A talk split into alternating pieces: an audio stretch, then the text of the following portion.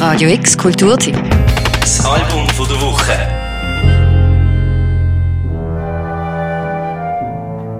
Erst in der Ecke von einer Londoner Underground Live Music Venue. Am gleichen oben haben schon mehrere solide No-Name-Bands ihre 20-minütigen New Wave und Post-Punk-Sets gespielt. Es sind eigentlich schon überlegen, wo es euch als nächstes anzieht, bis dann plötzlich das passiert.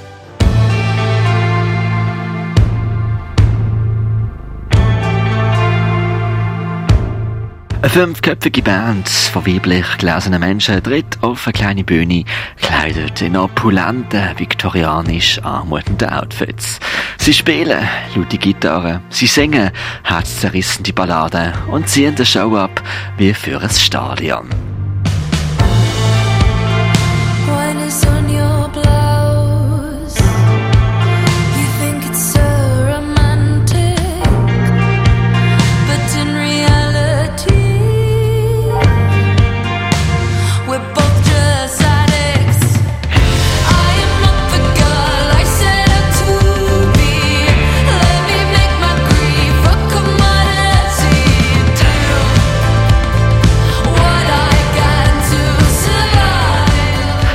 Das sind The Last Dinner Party und nach einem Jahr, wo sie nichts gemacht haben, außer live zu spielen, ist der Hype eigentlich nicht mehr aushaltbar gewesen.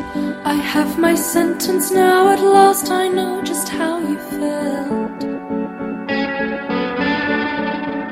Ihre erste Single im letzten April hat Nothing Matters geheißen und jetzt der nächste ist auch das Debütalbum draussen.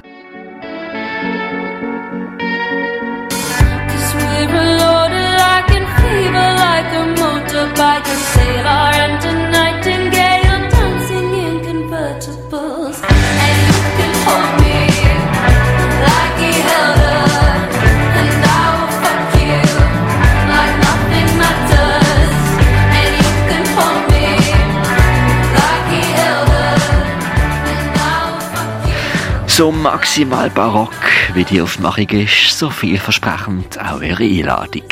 Wir sind darum eingeladen, Moment zu feiern, sie zu feiern, die Band zu feiern, zu baden in musikalischer Dekadenz zwischen Traum und Trümmerzustand. Und das ist nur die Prelude von dem, was noch kommen soll.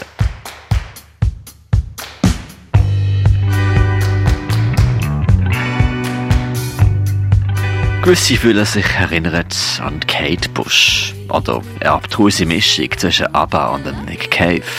Bei allen romantischen Rückgriffen ist es aber trotzdem prägnant, dass sich gerade heute eine junge englische Band in einer neuen, ökonomisch desolaten No Future Generation in Prachtgewänder stürzt und auf Rock'n'Roll Aristokratie macht.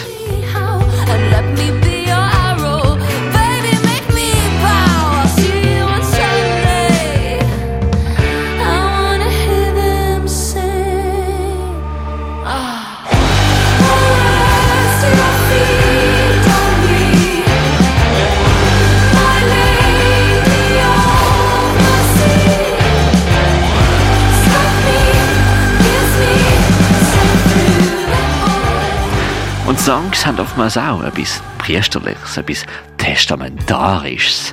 Mal geht sich die Frontsängerin Abigail Morris als Cäsar, dann als verdammte Sünderin. Und Fans ziehen mit. Konzerte werden regelmäßig zu Verkleidungsspektakel und Costume Balls. myself as a man when I put on that don't have to stay mute. I can talk all the time. Cause my shoulders are wide.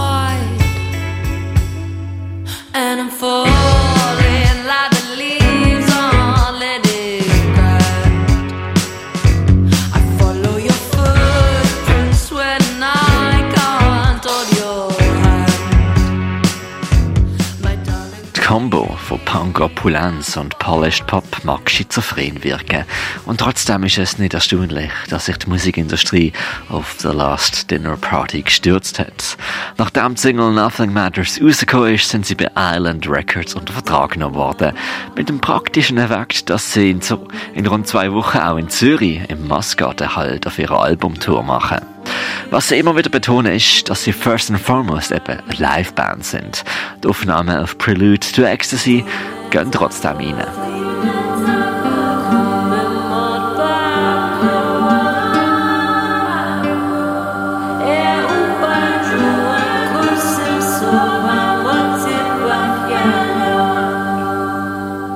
Theatralik durchzieht das Album. Und es ist nicht eindeutig zu sagen, ab der Last Dinner Party eine politische Äußerung mit Kalkül durchziehend, oder ob es doch nur das ist, eine Dinner Party.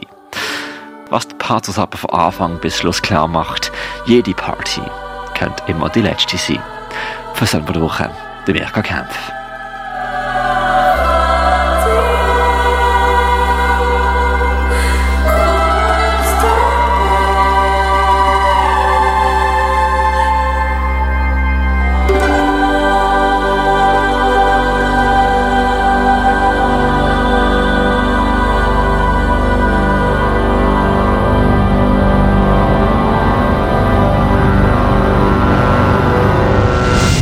Radio X Kulturtipps. Album von der Woche. Jeden Tag mehr. Kontrast.